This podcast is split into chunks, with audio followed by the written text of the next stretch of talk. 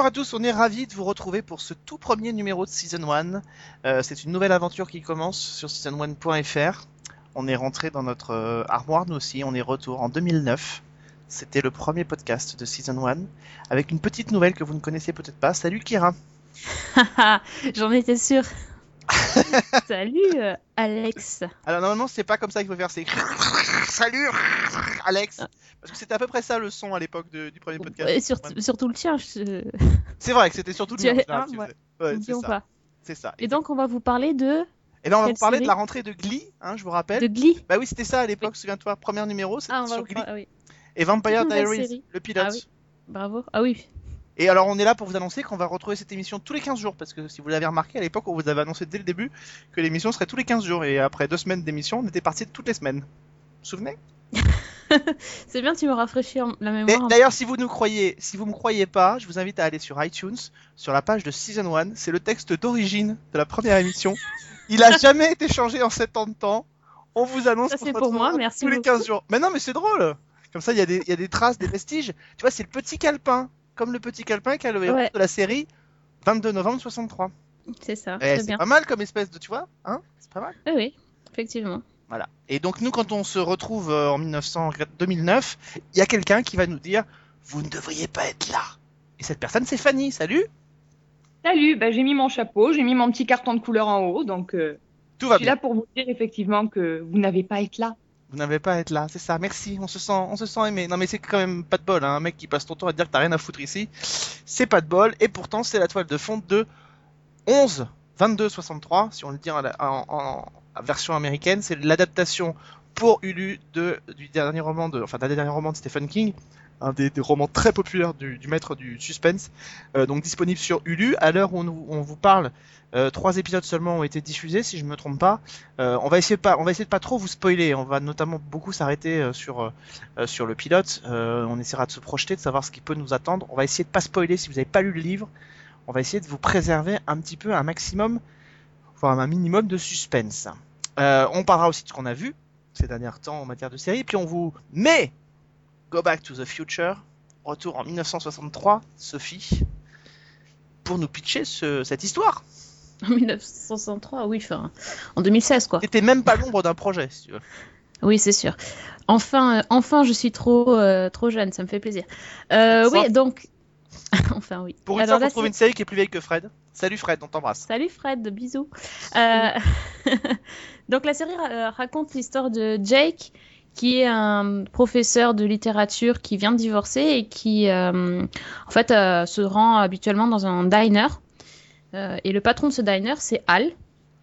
Et donc, Pas Calavici, hein. On n'est pas. Calavici, c'est un autre Al. Et donc, ce... donc Al, en fait, euh, est, assez, est même très très malade parce qu'il euh, il apprend à, à Jake qu'il souffre d'un cancer et qu'il en a pas pour très très longtemps. Et donc, euh, il, il va lui révéler son plus grand secret.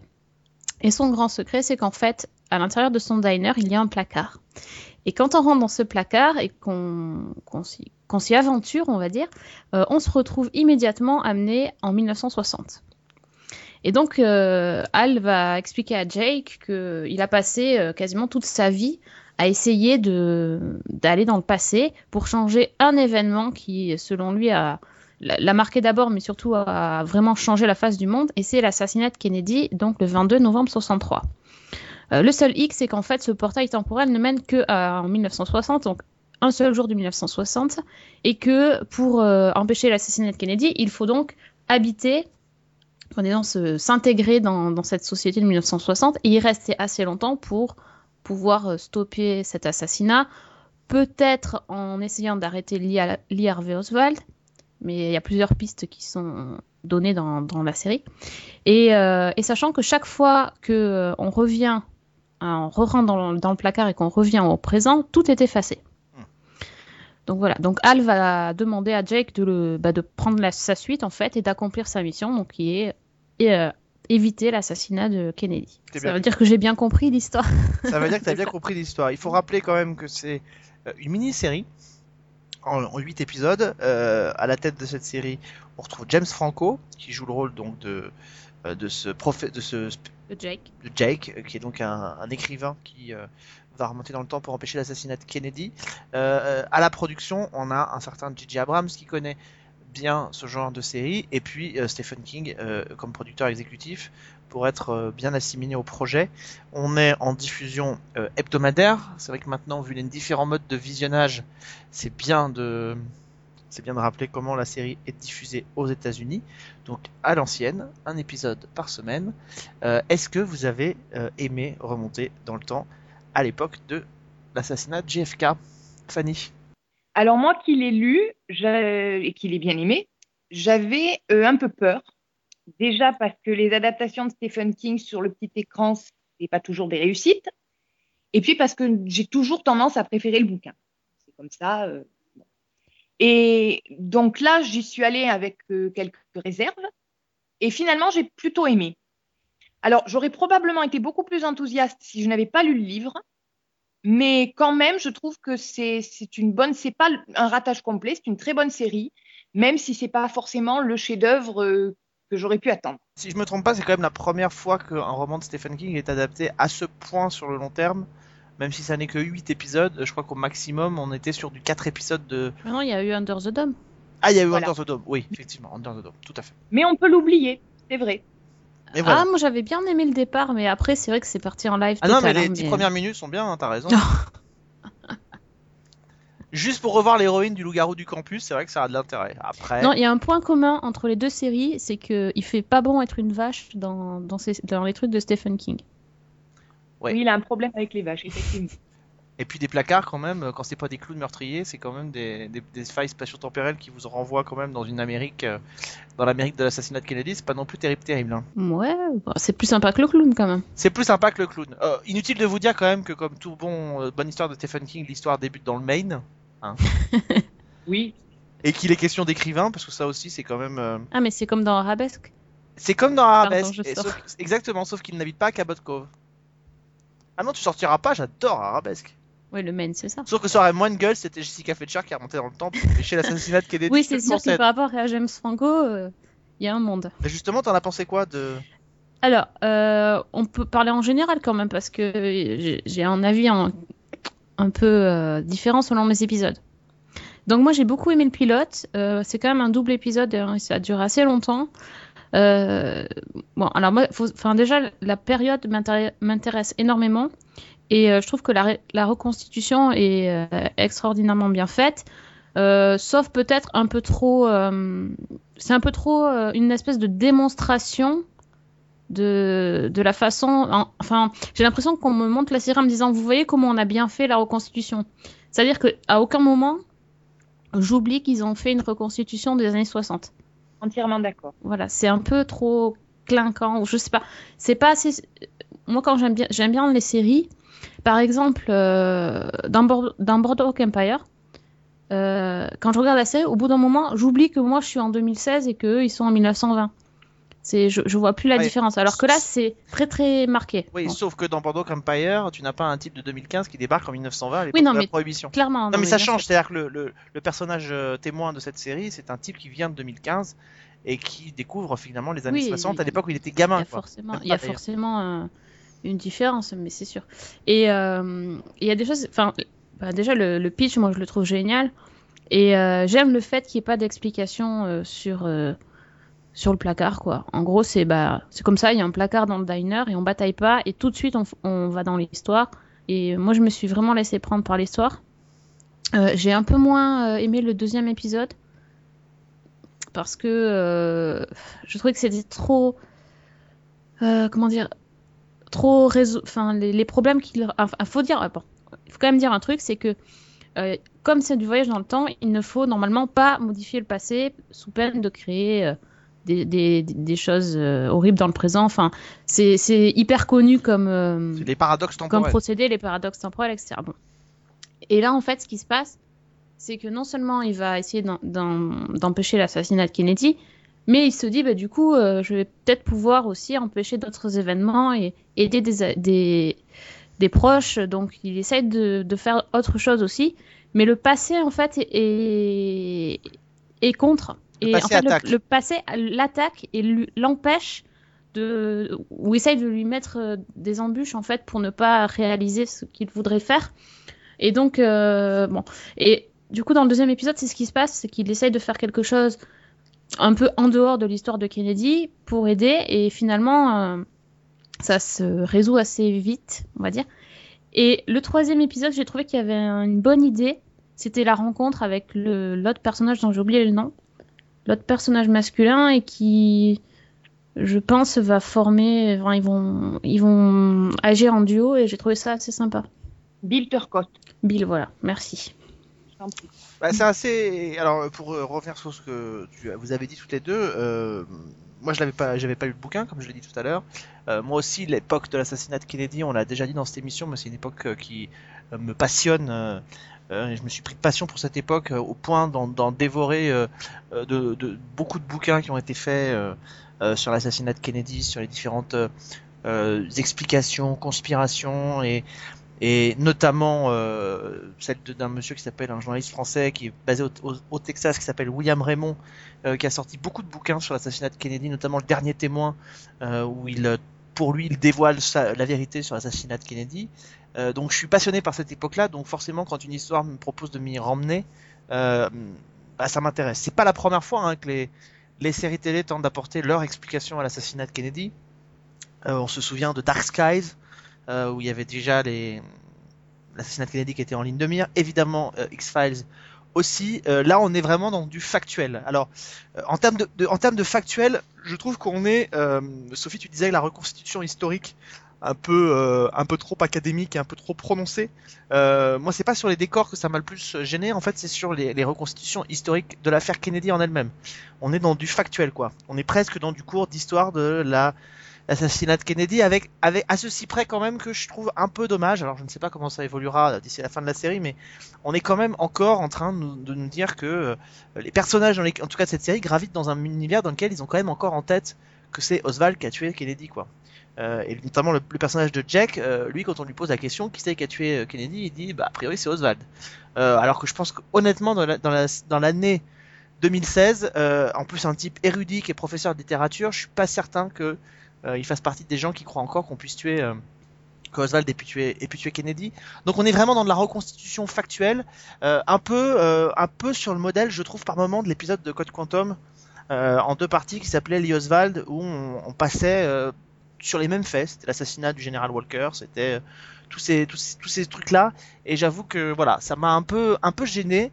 Euh, j'ai bien aimé les petites embûches qui sont qui sont là, euh, le type qu'il rencontre tout le temps, qui, qui semble être tout, le temps là, celui qui lui dit qu'il ne devrait pas être là. Euh, et, et- voilà, les, les petites histoires de, de cette grande trame m'ont- bien plu. Euh, ce, qui me fait rire, c'est que on a tellement bouffé pendant euh, 14 saisons euh, dans le générique de Dallas de l'arrivée sur la ville de Dallas qu'il suffit de faire un plan en début de pilote quand il arrive en voiture sur la ville de Dallas avec la grande avenue et les grands buildings pour que les gens se disent ça y est, on est arrivé à Dallas. Euh, les gens le connaissent et tout. Enfin, c'est assez, euh, c'est assez drôle. Donc, euh, donc voilà. Donc, moi, j'ai été plutôt emballé. James Franco est un, excellent comédien, mais moi, la dernière fois que je l'ai vu dans un film, c'était quand même dans Spider-Man, et j'ai un peu de mal à me déconnecter du, bouffon vert quand je le vois. Mais, mais voilà, il le fait, il le fait très très bien, et, il a toujours cette gueule ang- angélique et, et un petit peu juvénile sur le sur le visage. Et en tout cas, l'histoire est prenante. Et moi, ça m'a bien tenu en, en haleine tout au long de tout au long de, de ce pilote, euh, avec un générique là pour le coup que j'ai trouvé très réussi, même si la musique est un peu académique et un peu classique. Donc en fait, c'est ça, c'est une série qui est c'est une série qui pourrait être euh, moderne, mais qui en fait est un peu quand même old school. Ah ouais, c'est c'est bien. Ben, en fait, c'est le mélange des genres, quoi, un peu. Ouais, mais avec avec un format un peu un peu bâtard, c'est-à-dire qu'on est presque sur un format X-Files saison 10, c'est-à-dire on est dans une mini-série, mais on se permet de faire des épisodes isolés, un peu isolés quand même. Euh, donc comme s'il fallait faire du remplissage. Euh, donc euh, alors qu'on nous explique que s'il y a une saison 2, ce sera une autre histoire, totalement autre histoire. Moi, le fait, alors, peut-être Fanny va pouvoir nous éclairer, peut-être qu'il y aura une explication sur cette faille dans le dans le dans le diner ou pas? Non. Non. Absolument pas. Donc voilà, donc ça, clairement, moi, je suis absolument pas de l'avis de Sophie, ça me gonfle. Euh, des facilités. tu, tu vois, la différence, c'est que je suis un petit peu de ton avis. Moi, ça m'a gêné dans la série, alors que ça ne m'a pas gêné dans le livre.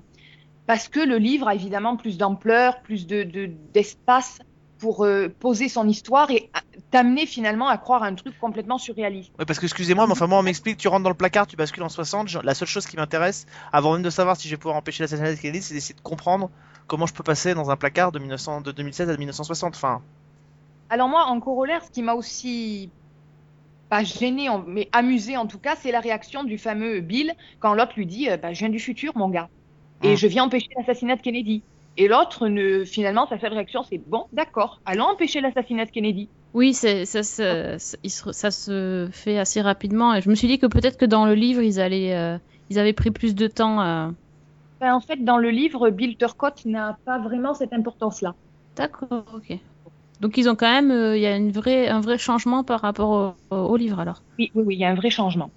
et, et que- que- quelle, euh, quelle piste, quel euh, espace prend le livre en fait sur, euh, sur cette histoire-là? Comment il, comment il est, sans évidemment nous spoiler, mais comment il, euh, comment il évolue le bouquin? Ou alors sans spoiler, ça va être difficile. Euh, disons que bah, déjà Jake euh, continue son enquête et son, on va dire, sa mission tout seul, qu'il fait plusieurs allers-retours entre le passé et le présent et que donc il voit les effets de, de ce qu'il a fait dans le passé.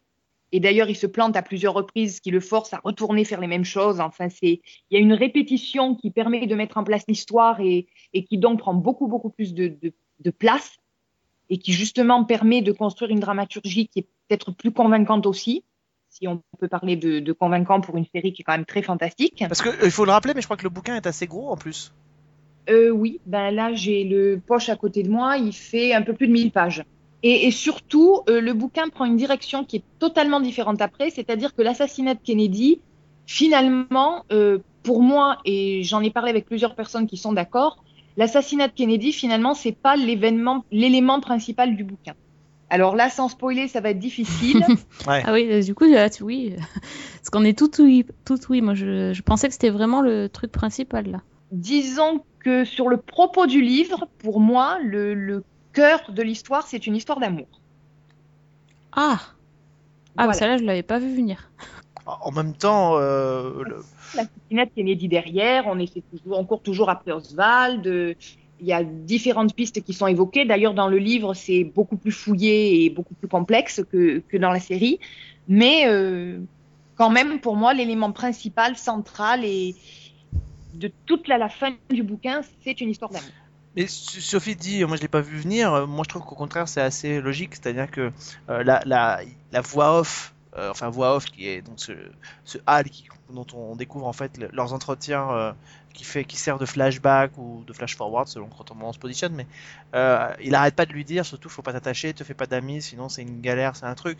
Il lui dit dès le premier épisode, donc euh, on se doute bien, et en plus on nous fait des gros signaux, genre attention il va rencontrer plein de filles, enfin.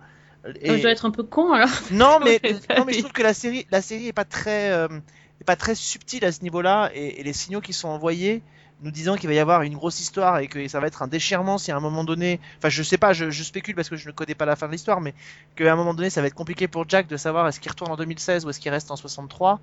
Euh, c'est un peu, euh, enfin, en tout cas, il y a des signaux qui sont envoyés qu'on pourrait aller dans cette direction-là. Alors, sans forcément penser que ce soit la matière principale du livre, mais, euh, mais on, on nous envoie quand même des gros signaux qui sont peut-être distillés de manière plus subtile dans le bouquin, mais qui, en tout cas, j'ai trouvé en tout cas dans ce pilote, dans, le premier épisode, sont pas très, euh, sont pas très subtils. En plus, je vois, euh, quand je me balade un peu sur le net, euh, je vois des photos de la série où, où, quand même James Franco pose avec une, une jeune femme sortie tout droit des années 60. Donc, en fait, dès la vision de ce pilote, moi, j'ai vu des, j'ai vu des trucs et, et ce qui m'a embêté, c'est que j'espère qu'on va pas dans cette direction-là, c'est que tout est fait en fait pour qu'à un moment donné, le personnage de Jack se retrouve impliqué lui-même dans la dans la, conspiration contre contre Kennedy, c'est-à-dire qu'il soit pris euh, qu'il soit pris pour euh, pour un, des participants parce que à force de trop se rapprocher, bah il va être euh, il va être forcément assimilé au, au complotiste. Alors je sais pas si le bouquin va dans cette direction-là, si ça fait partie des rebondissements ou des histoires qui peuvent être mises en parallèle, mais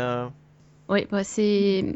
Enfin, moi, il y a, y a pas mal de choses qui m'ont qui m'ont interpellé. Par exemple, le, le coup de, de ce placard. Donc, chaque fois que tu reviens, ça efface ce que tu as fait et tu peux recommencer. J'ai pas compris en fait pourquoi il l'avait pas utilisé. Donc, Fanny raconte que dans le livre, effectivement, il le fait parce que vu ce qui se passe dans le premier épisode, ou dans le deuxième, je ne sais plus, euh, par rapport à ses notes et aux jeunes garçons et tout ça. Euh, je me dis, mais pourquoi il revient pas en arrière quoi Bah, parce que tu peux pour, euh, bah, bah, bah, tout simplement parce que le bouquin peut prendre le temps qu'il veut pour distiller l'histoire comme il veut. La série a 8 épisodes, donc euh, c'est à chaque fois il faut qu'il revienne en arrière. Euh, étant donné que la série démarre euh, forcément en 1960 via le portail, déjà euh, se- s'ex- s'expliquer qu'en 8, en 8 épisodes seulement on va faire on va basculer dans 3 années et Oui. couvrir beaucoup de choses parce qu'il y a beaucoup d'éléments de l'assassinat de Kennedy qui sont à prendre en compte. Euh, donc ce qui en même temps il fait des allers-retours sans arrêt et qu'à chaque épisode on repart à zéro. Euh, c'est un peu un, un cercle infini quoi. La question, enfin, je me suis posé La la, question question, se je me suis demandé euh, comment ça se faisait quand même. C'est un peu un format bizarre en fait. Ouais, Fanny.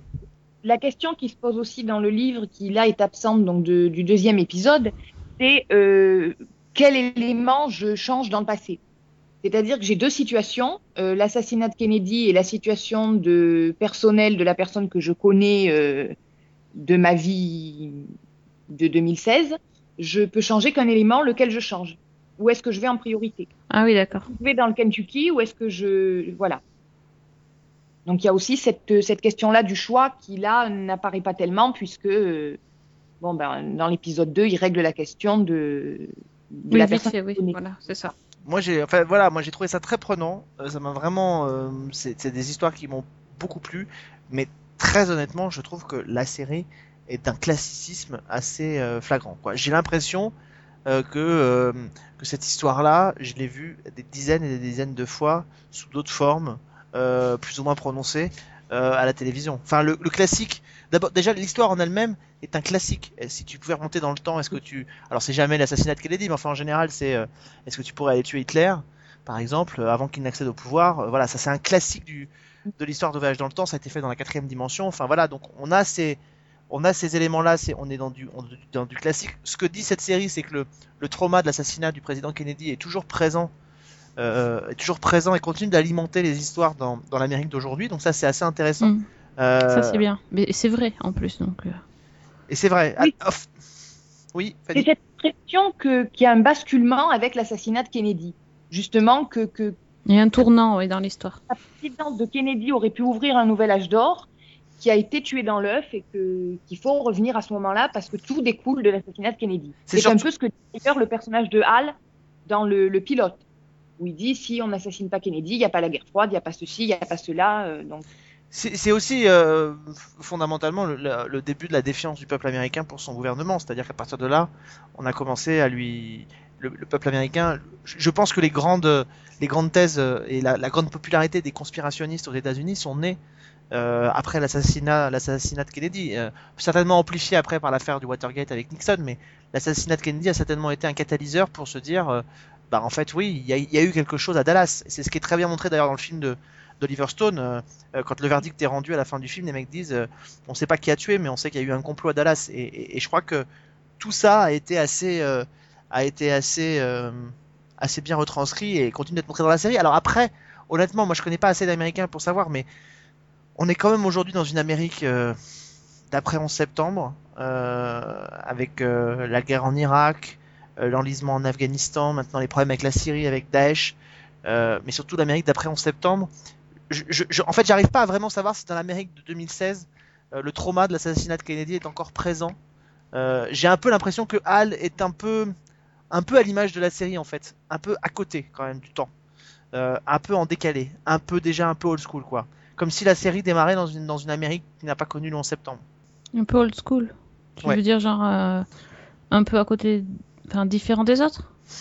Bah old school non, enfin en- old school non, mais en fait euh, non, mais c'est ce que je disais, c'est-à-dire que euh, voilà, je, je, je, je- suis pas sûr que le peuple américain d'aujourd'hui soit encore en train de se poser des questions et en train de se dire que euh, voilà la cause de ces problèmes c'est euh, c'est euh, la- l'assassinat de Kennedy etc. Je, Dis ça à Mulder, tu vas voir.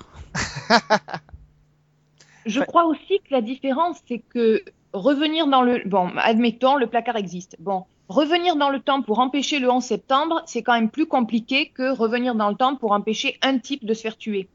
Donc il y a peut-être aussi cette idée-là. bah, je suis pas le- d'accord avec pardon pardon mais je suis pas d'accord avec toi enfin le, le c'est quand même on- c'est un peu, la- c'est un peu en fait tout ce que je dis euh, depuis le début. C'est-à-dire que fondamentalement, on est en 2016. Je crois qu'il y a, il y a- la plupart des Américains pensent qu'il y a eu une conspiration à Dallas. Oui. Donc Oui. fondamentalement, c'est quasiment inempêchable puisqu'il y a une conspiration.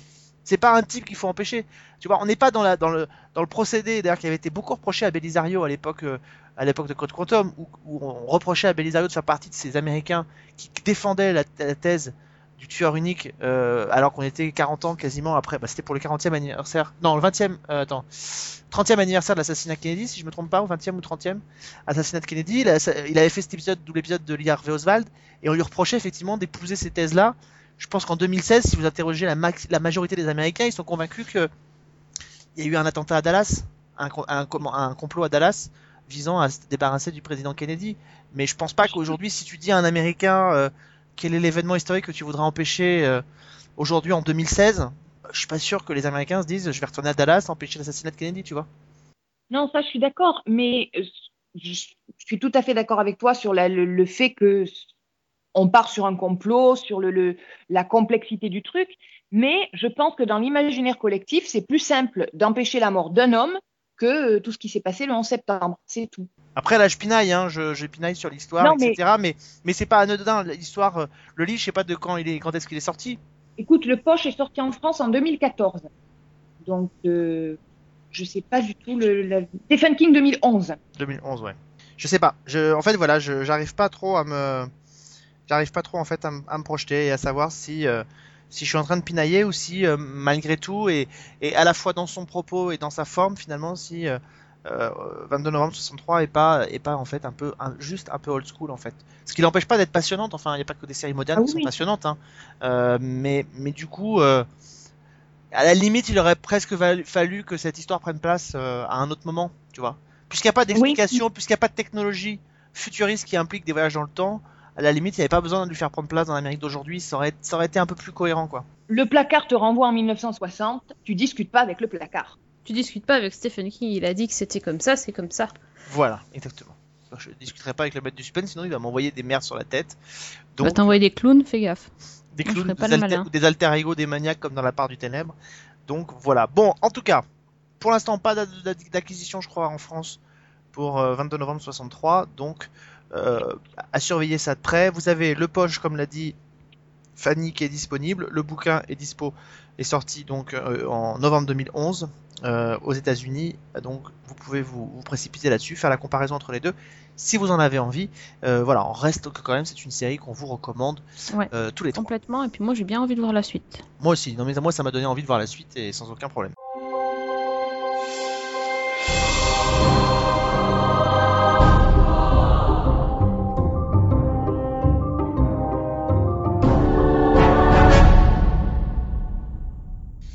Alors nouvelle édition de, ce, dans ce season 1.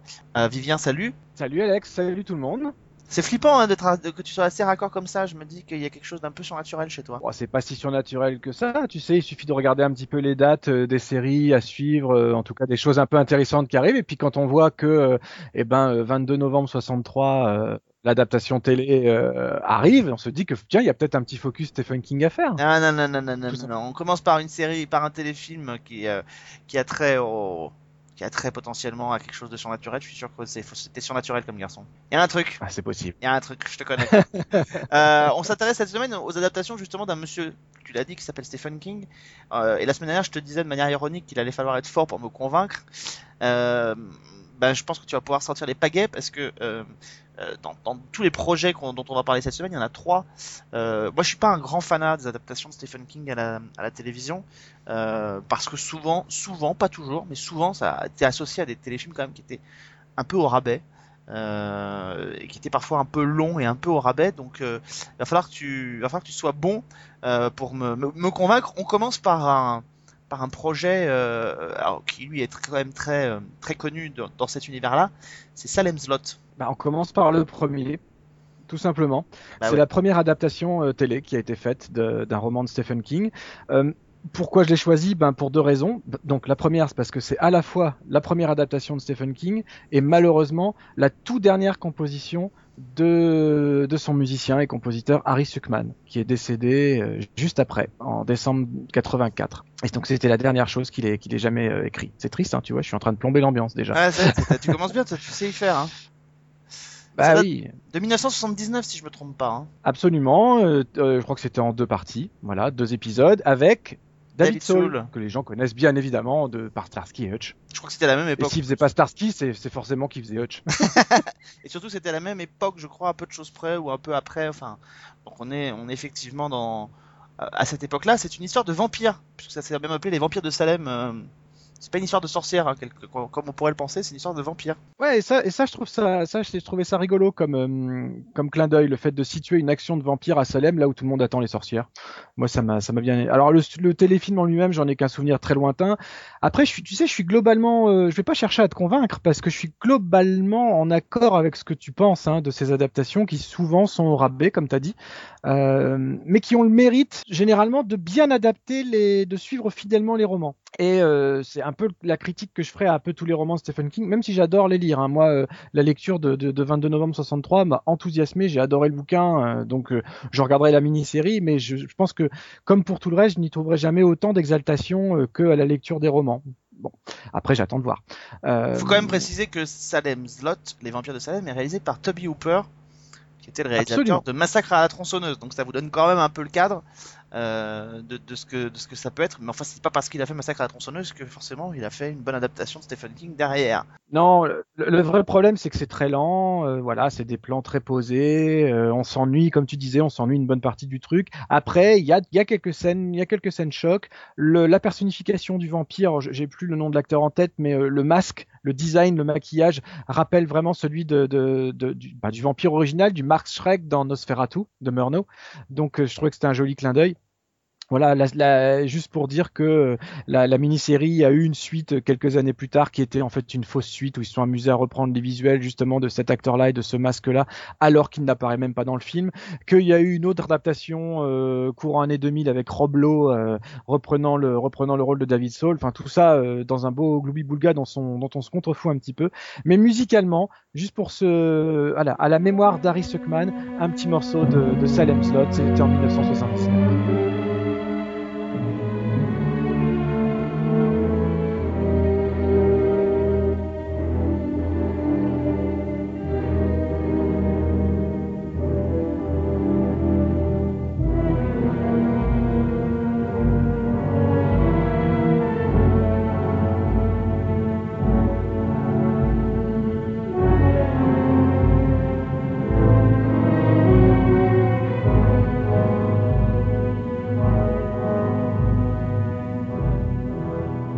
Alors d'un vampire à, à croque-mitaine, il n'y a qu'un pas que nous allons franchir.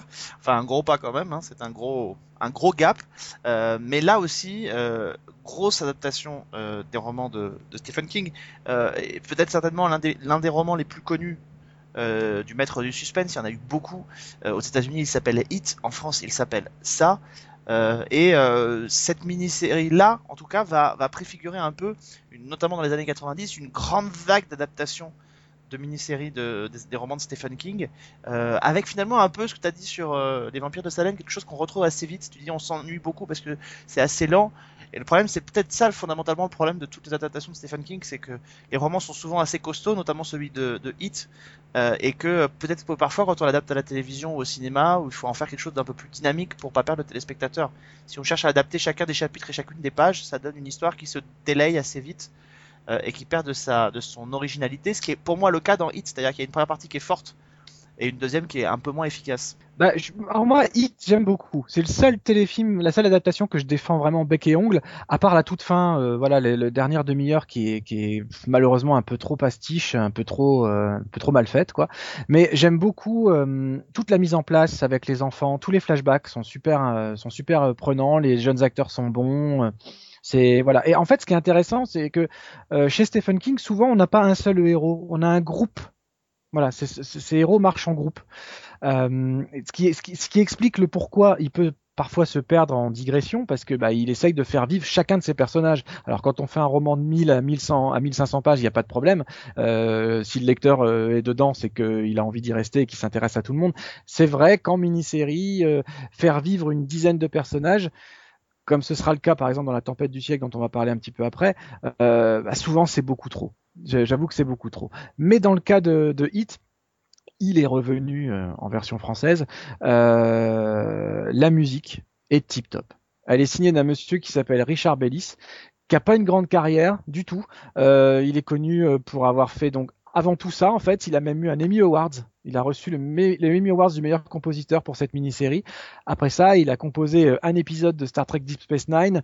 Il a fait deux trois autres trucs, mais euh, voilà, c'est pas c'est pas quelqu'un de très connu. En revanche, ce qu'il a fait pour euh, pour la série est super chouette parce qu'il mélange des teintes de cirque, puisqu'on rappelle hein, que le grand méchant dans, dans Hit c'est un clown qui, qui continue de hanter euh, les rêves et les cauchemars de bon nombre de, de, de téléspectateurs d'alors, euh, euh, qui était interprété par Tim Curry d'ailleurs, le héros de, du Rocky Horror Picture Show, entre autres, et, de, et du Legend de, de Ridley Scott. Donc quelqu'un qui, qui aime bien se maquiller et se déguiser. Euh, bah, un, écoutez, un visage attendre, assez élastique en plus. Hein, euh, peut- absolument, un grand sourire très très large et des Très grands yeux euh, qui vont avec. Voilà. Et le, le morceau que j'ai choisi, ben, comme on est dans, dans, un, dans une thématique euh, un peu horrifique, eh ben, quoi de plus horrifique que la mort d'un petit enfant? Ouais, on se recueille tous ensemble.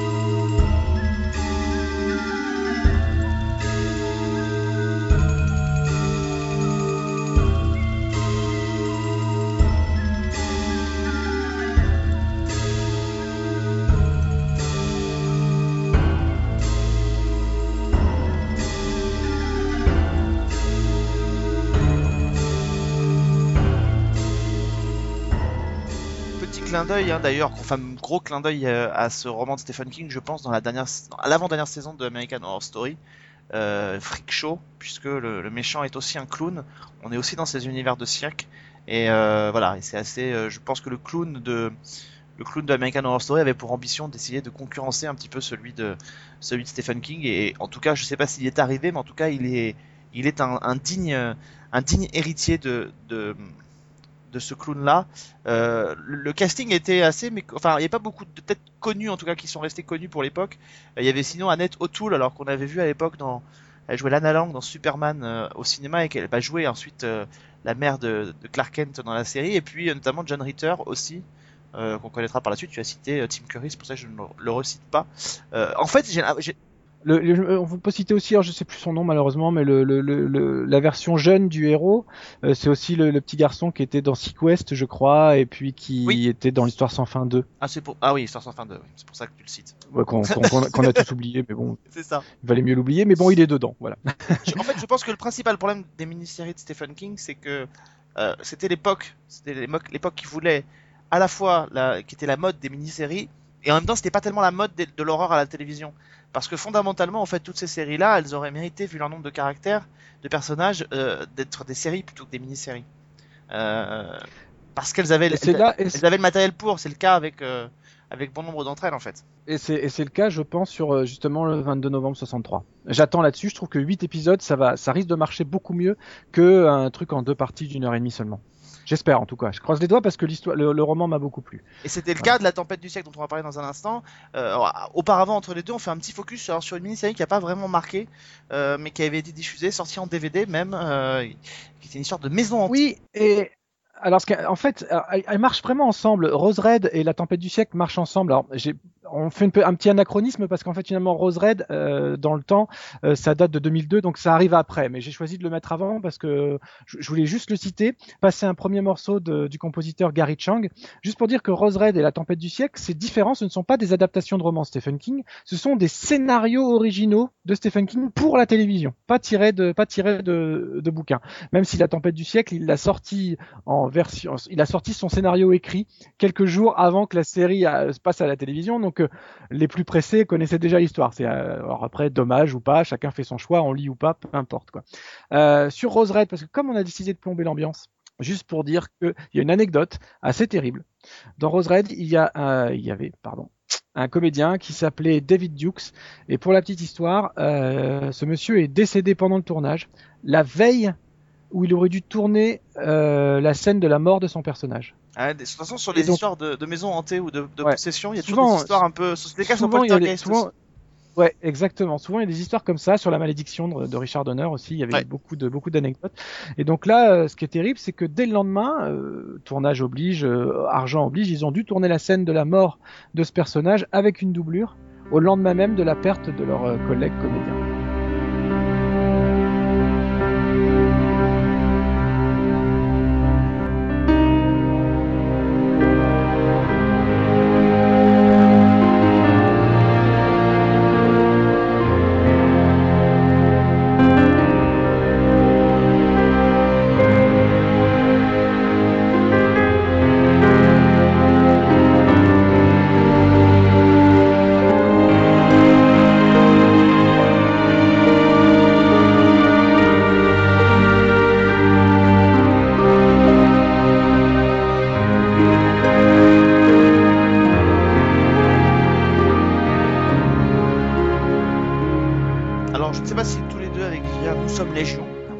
Au moins deux, donc avec ça, envahir la Terre.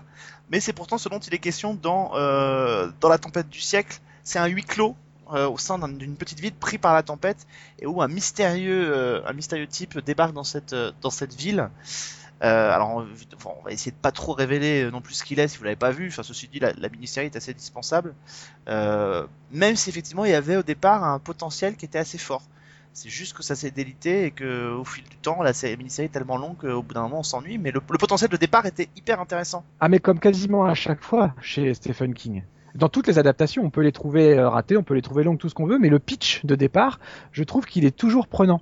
Euh, et, là, dans, la tempête du siècle, donc on rappelle, c'est un individu étrange qui arrive dans une dans un petit port et euh, qui, euh, en gros, euh, commence à, inciter les gens à se suicider ou à tuer d'autres habitants de la ville, parce que ce qu'il réclame, c'est un des enfants de la communauté. Donc il sélectionne huit enfants et il laisse le choix à la population de dire voilà, au bout du compte, vous vous débrouillez comme vous voulez, dans 24 heures je reviens et j'en prends un avec moi. En gros, c'est un démon qui, même s'il vit déjà depuis des milliers d'années, a besoin de trouver un successeur, etc. Donc ça pourrait être hyper hyper intéressant parce que euh, c'est, quand même euh, c'est quand même hyper dramatique déjà à la base. La, communauté qui se qui se qui, se dissout entre elles parce que du coup il y a les clans qui se créent, euh, ceux qui sont d'accord pour donner un enfant, ceux qui sont pas d'accord, le vote, etc. Il y a des belles séquences qui sont notamment liées au morceau qu'on va vous passer parce que pendant toute une période, pendant tout un moment du téléfilm, le grand méchant se réfugie en haut du phare de la ville. Ça, ça donne des belles images. Bah écoutez, euh, éc- écoutons-le et on continue à en parler après.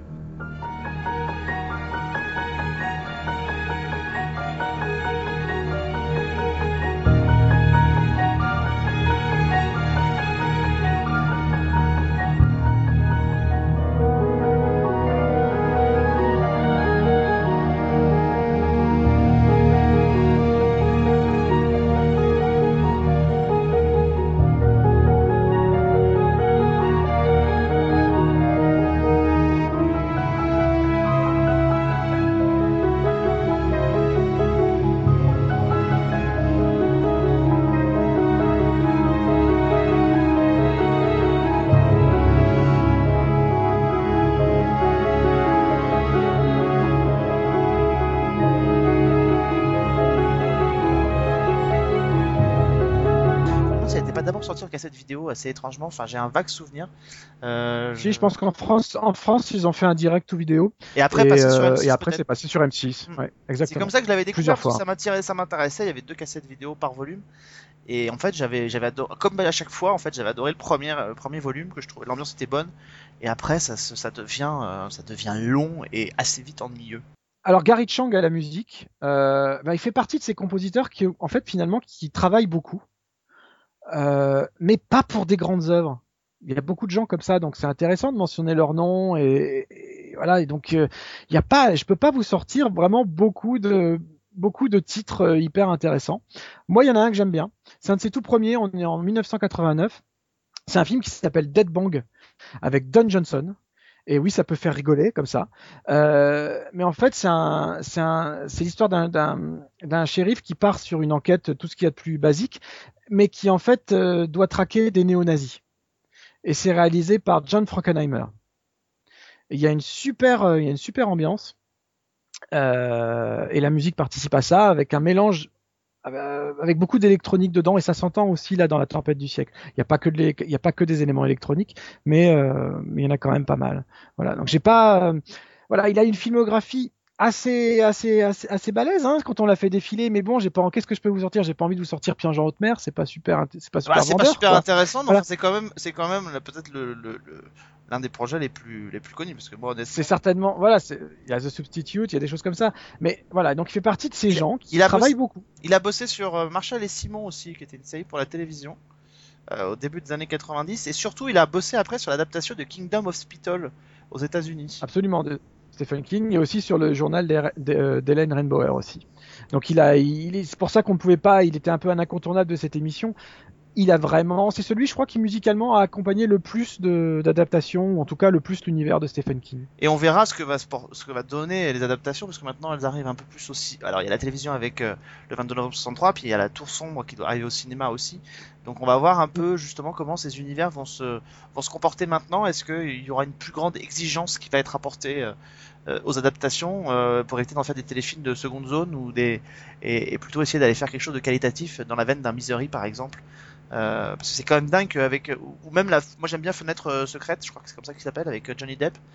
Euh, l'histoire est vraiment fun et je et je, je trouve que c'est toujours dommage qu'on ait des, des bons des bons potentiels de départ et des mauvais potentiels d'arrivée en fait voilà c'est un peu dommage moi j'avais adoré un roman qui s'appelle La part des ténèbres et l'adaptation était assez basique c'était pas terrible Tout à fait. Il y a, il y a eu que très très peu de vraies bonnes adaptations, même au cinéma. Ça c'est clair. Ça c'est clair. On peut citer quoi? Allez, on cite. bah, Tu, tu l'as cité, hein. Euh, euh, Misery, euh, Shining, quand même, bien sûr. Quoique c'est pas une, à proprement parler une bonne adaptation du bouquin, mais c'est quand même un, un putain de film. Hein, c'est peut-être pour ça que c'est c'est l'expression, peut-être mais- pour ça que c'est un, bon- un bon film c'est que c'est pas une adaptation Voilà, et fidèle. la, la, la preuve, c'est qu'il faut rappeler que Stephen King, du coup, euh, comme il était pas satisfait du tout du film de Kubrick, il a fait faire sa propre adaptation en télé, en mini-série Shining de 3 à la heures télévision, et c'est de 3 heures, ou même plus que ça, je crois. Ouais. C'était un peu plus long.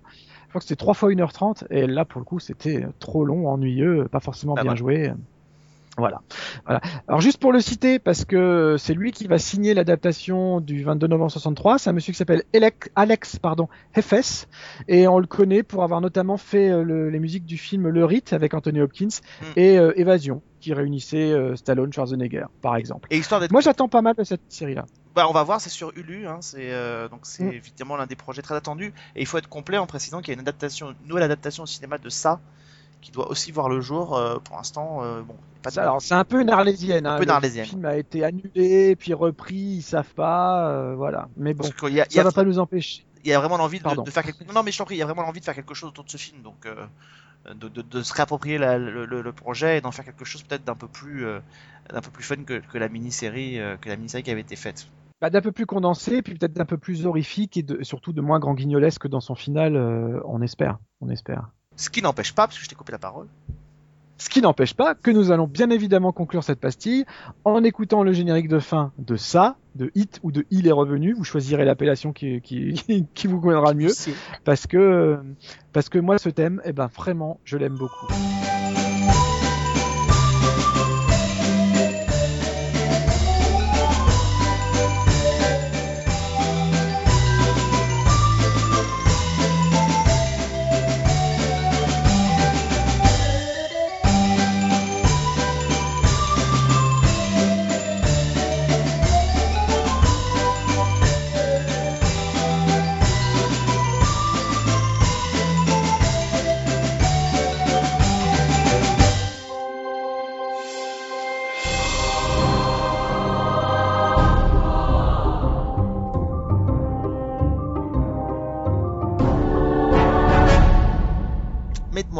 Mesdames et monsieur, qu'avons-nous vu ces derniers temps? Qu'est-ce que vous nous conseillez? Ou vous nous déconseillez peut-être?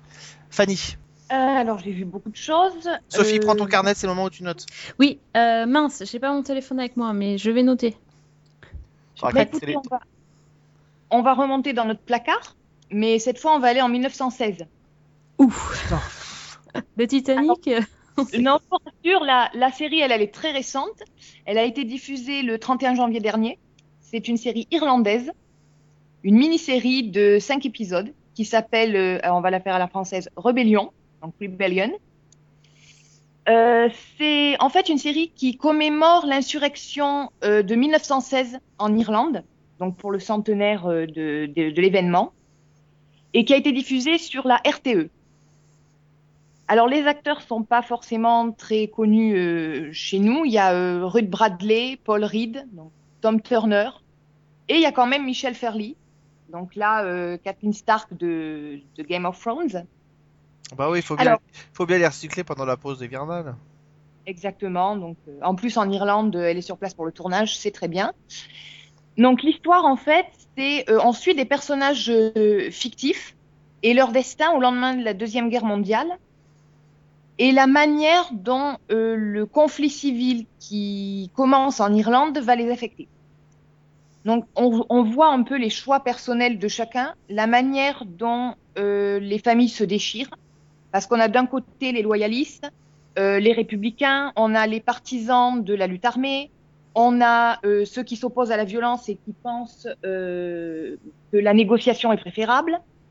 Et donc, on, on- on assiste à, à l'émergence du nationalisme irlandais sur fond, entre guillemets, d'occupation euh, anglaise, avec le- la naissance de l'IRA, la naissance du Sinn Féin, euh, la montée de la violence et qui va culminer avec les, les sanglantes, donc euh, le fameux Sunday, Bloody Sunday, qui donc euh, au cours duquel le, il y a une véritable guerre civile qui se déclenche à Dublin, avec euh, notamment l'assaut de la poste par les, nationalistes, les Anglais qui leur tirent dessus, euh, la répression qui suit, enfin tout ça est très très bien montré dans la série. Et donc on, va suivre tout ce pan d'histoire irlandaise à travers le regard de, personnages euh, inventés et en particulier, c'est ça qui, qui m'a intéressé, de personnages féminins. Et ça, à ma connaissance, c'est assez inédit dans le traitement du sujet. Donc c'est assez intéressant à regarder, surtout que le propos euh, est finalement assez neutre. C'est pas aussi manichéen que ce qu'on pourrait penser, avec d'un côté les gentils Irlandais et de l'autre les méchants Anglais. Donc ça, c'est très très intéressant à regarder. Euh, ça manque peut-être un peu de rythme par moment. Il y a une, ce qui m'a le plus gêné, c'est que j'ai trouvé qu'il y avait une maladresse dans le mélange des, justement, des personnages réels et des personnages imaginaires. C'est-à-dire que quand on vous met euh, un Michael Collins ou un Imam de Valera, qui était le premier président de la République irlandaise, au milieu de, euh, des, des familles euh, de la fiction, ça fait pas naturel. On, on voit clairement, euh, on peut très clairement dire, euh, on peut presque jouer à euh, fictif ou pas fictif. Hum. Mais bon, c'est voilà, ça c'est un petit problème. Mais sinon, la réalisation est vraiment magnifique. On sent qu'il y a les moyens financiers derrière. Euh, J'ai lu quelque part que c'était la série la plus chère de l'histoire de la télévision irlandaise et clairement, ça se voit à l'image. Hein. Bon, il n'y a, pas de secret. Euh, donc vraiment, si c'est une période de l'histoire que vous connaissez mal, je pense que ça peut vous, en apprendre pas mal. Si ça vous passionne déjà, euh, vous allez adorer la série. Donc ça a été diffusé sur la RTE comme j'ai dit, mais ça avait été présenté au festival de, Sundance TV. Mhm. Voilà, ça s'appelle Rébellion et ça fait donc 5 épisodes de 50 minutes. Bon, connaissant Sophie, c'est un truc qui doit forcément l'intéresser. Complètement. Euh, oui, j'ai des, Non, mais oui. j'ai des, va- j'ai des vagues souvenirs de ce truc de Pâques, mais ça me dit plus grand chose, donc ça me, ça m'intéresserait de, d'en savoir plus. Euh, par contre, juste un truc, euh, Bloody Sunday, ça a rien à voir, la chanson, ça a rien à voir avec ça. C'est sur un, c'est sur des, des, des manifestants qui se sont fait tuer à Derry, euh, en Irlande du Nord, en 1979, Ça 72. Maintenant que tu le dis, effectivement. Mais bon, sinon, mais il y a. Mais ce, non, ce truc, ça m'intéresse énormément. euh, euh, donc, je pense que, bah voilà, j'ai pas mon truc pour noter. Oh là là, moi, je viens de en même temps. Je Tu suis bête. l'émission, c'est pas grave. En tout cas, la, la Ah non, je n'écoute pas notre émission. Quelle idée. la reconstitution, en tout cas, est vraiment, vraiment magnifique. Et il y a des, des moments euh, vraiment qui, qui vous prennent aux tripes. Et l'accent, c'est pas trop difficile à comprendre? Non, ça va. Enfin, moi, j'ai trouvé que ça allait, mais Alors moi, par contre, euh, ça, alors pour le coup, je, je dis pas que je le regarderai pas, hein, mais là pour le coup, a priori, ça m'intéresse pas du tout. Mais Ah bon, oui, je, je te- je te- je t'en dirai des nouvelles alors, c'est Bon, pour moi. tu m'en diras des C'est pour nouvelles. moi, je prends. c'est clair que si la- les reconstitutions historiques et justement ce- cette période de l'histoire ne t'intéresse pas, c'est pas trop la peine d'y aller. Mais Non, enfin non, mais voilà. Enfin. Si ça arrive, je m'y faudrait peut-être à un moment donné. Sophie, Je suis- alors je suis un peu embêtée parce que je, je vais tellement abaisser le niveau que j'en ai honte, les amis. Ah. Euh, parce qu'en fait, je voulais vous parler de Fuller House. ah oui, ça tu vas la baisser, oui. Ah mais là, je pense qu'on est six pieds sous terre, quoi. C'est pas, pas la série, mais... Parle-nous de la nouvelle série de Disney Channel. Et encore, Et encore. et encore. T'es gentil, je préfère Disney Channel. Haute pour te dire, non, c'est une catastrophe. Donc, euh, Fuller House, c'est sur Netflix. euh, et euh, la c'est chaîne, donc la chaîne- la- vous savez la chaîne dont tout le monde dit qu'elle est vachement moderne. J'étais sûre. De toute façon, je savais que t'allais troller direct, mais c'est pas grave. Donc, je vais quand même en parler. Euh, donc, c'est la, la suite de la fête à la maison. Et c'est tellement bien traduit, donc ça s'appelle la fête à la maison 20 ans après. Sauf qu'en fait, c'est euh, 29 ans après, parce que voilà, c'est, ça date de, Oui, en plus, oui. De il y a si longtemps que ça. Euh, et donc, bon, la 20 fête à la maison. 20 ans après la fin de la série.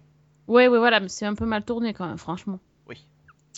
Euh, donc, bon, l'histoire euh, de la série euh, de base, c'était donc Danny Tanner et ses filles qui habitaient ensemble et il y avait euh, l'oncle Jesse et leur pote Joey qui venaient s'installer avec Danny pour l'aider à élever ses filles parce qu'en fait, il était, il venait de perdre sa femme. Et donc, on suivait, on a suivi cette famille qui a grandi euh, devant nous euh, à l'écran, que des trois, trois filles. Et après, il y a eu des, après, bon, après, il y a eu des jumeaux. ajouts. Les jumeaux jumeaux. après, mais c'est pas les fils de Danny. Bref, et, euh, et donc là, originalité, originale, originalement originale.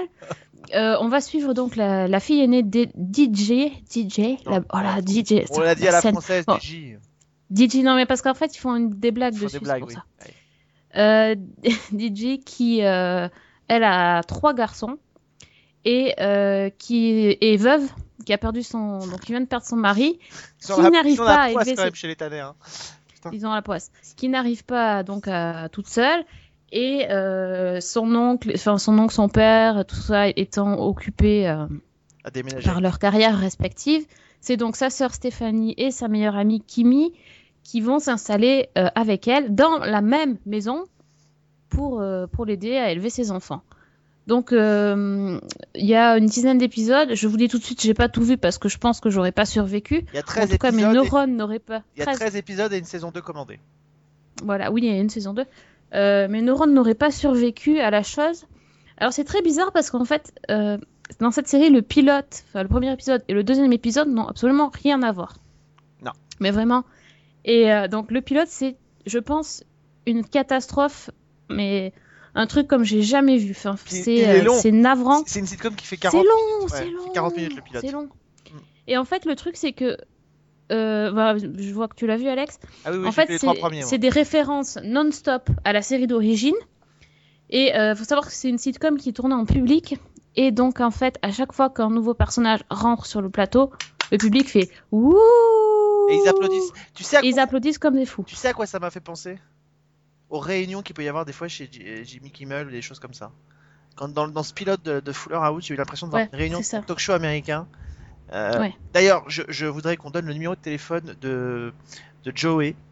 Euh, parce qu'un type de 65 ans qui continue de se balader en, en pyjama petit baigneur, faudrait, faudrait être intéressé par les forces de police quand même. C'est un peu louche. Oui, ça fait un peu peur, oui. Le... oui, la marionnette et tout ça, enfin, il a pas. Enfin, c'est un. À ce niveau-là, c'est même plus du fan service, quoi. C'est. En fait, ce n'est que ça. Et en plus, ils ont repris euh, point par point le, le pilote de, de la série d'origine. C'est vraiment. Il y a, y a zéro effort. Y a... C'est les, mêmes, euh, les mêmes phrases qui sont prononcées, les mêmes gimmicks, mais sont, sont prononcées sans arrêt. Il y a la même chanson. Euh, je Ceci crois que dit- c'est dans l'épisode 2. Ceci dit, il la- l'affiche enfin, Ceci dit, il l'affiche, euh, il l'affiche clairement, c'est-à-dire que euh, le au début du pilote, euh, on, nous- on nous superpose les, les séquences les unes à côté des autres entre la version, en ancienne version et la nouvelle. Et il y avait une séquence à la fin du pilote où ils reproduisent exactement la même scène et que les deux images se retrouvent.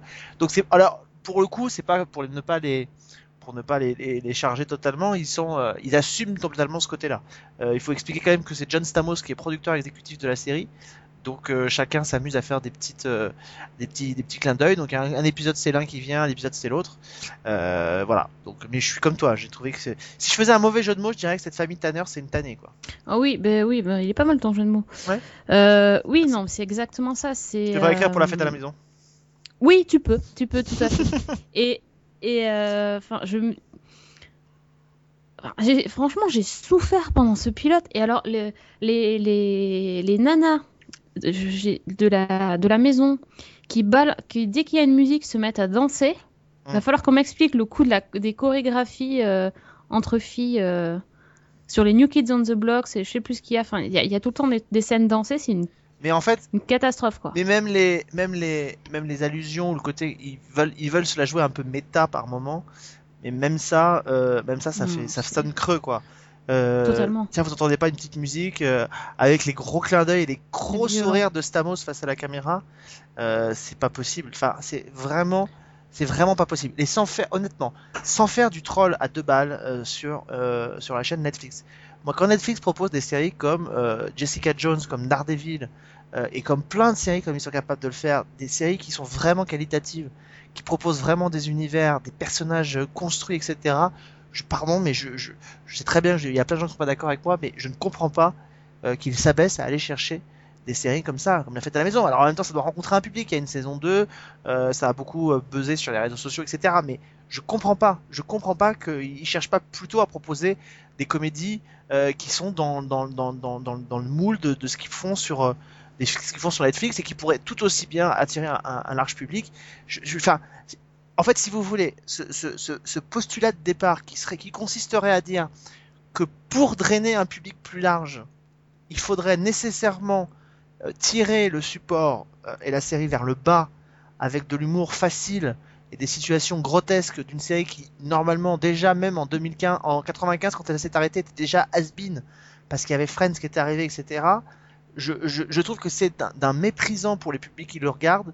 On peut faire une série grand public sans forcément donner l'impression de faire une série qui a 30 ans de retard. Euh, même How I Met Your Mother était plus moderne et tout aussi grand public quand elle est arrivée il y a 10 ans. Donc franchement, Ouais. je comprends pas. Je comprends pas pourquoi Netflix s'est dit qu'il fallait faire ça pour pouvoir euh, dra- drainer un public large. Non, mais Je clairement, j'ai l'impression qu'on qu'on nous prend vraiment pour des, des gros débiles là, sur Oui. ce, sur ce coup-là. Pour des vaches à lait. Euh, Je Fanny J'allais dire, je ne l'ai pas vu, mais à travers tout ce que j'en ai entendu et, et ce qu'en dit Sophie, j'ai l'impression que le, et ce que tu en dis aussi, Alex, j'ai l'impression que le problème, c'est finalement qu'ils ont essayé de jouer sur la corde nostalgique, mais sans se rappeler justement que bah, les, les trentenaires étaient des trentenaires, qu'ils avaient évolué, qu'ils avaient grandi et que Mais c'est pire que ça. c'était En fait, c'est pire que ça. C'est que c'est même pas uniquement les trentenaires qui ont évolué. C'est la télévision qui a évolué. Et quand vous regardez Mm. les sitcoms qui, ont, qui, ont, qui sont sur les grandes chaînes aujourd'hui, qu'on les aime ou qu'on les aime pas. Alors il y en a qui sont un peu old school, un peu rétro, etc. Mais même les sitcoms des networks, elles ont évolué depuis 95 que la Mm. fête à la maison s'est arrêtée. Euh, on est fait quand même, c'est sur des networks qu'on a trouvé des séries comme Community, qu'on a trouvé des séries comme 30 Rock, qu'on a trouvé des séries comme Parks and Recreation, et dans un et dans un style beaucoup plus grand public, on a eu quand même entre temps, on a quand même eu Friends, on a quand même eu Mad About You, on a quand même eu How I Met Your mais- Mother. Donc voilà, il y a Mais pas même dans les de- sitcoms familiales, t'as t'as The Middle ou t'as Malcolm ou t'as ce, Modern Family. tout, tout ce genre de choses. c'est- pas aussi. C'est pas nier quoi. On peut, on peut aimer ou pas, c'est pas la question. C'est juste pas nier et on, on nous prend pas avec pour des pour des idiots avec des blagues. euh, Enfin, enfin, je sais pas si, enfin, pour te donner un exemple de, enfin, pour te donner un exemple de, de blague dans le pilote. Dans le pilote, la première scène, euh, la Stéphanie, donc la, deuxième fille, elle rentre d'Angleterre parce est, elle est DJ, justement, c'est la blague, sa sœur c'est DJ et elle, est DJ, donc vous voyez le niveau. Et elle rentre d'Angleterre, elle a un accent anglais, mais un truc faux, enfin un truc, elle le fait même mal et enfin c'est fait exprès, je pense. Donc elle, elle a son accent anglais et elle le perd au moment où Kimi enlève ses chaussures et parce qu'elle pue des pieds. C'est ça la blague. Alors d'accord, dans la série d'origine, oui, on disait que ça sent... elle sentait mauvais à chaque fois, mais enfin, ça lui fait perdre son accent anglais, quoi. Enfin, je, je veux dire, il y aurait dix mille façons de faire autrement que ça.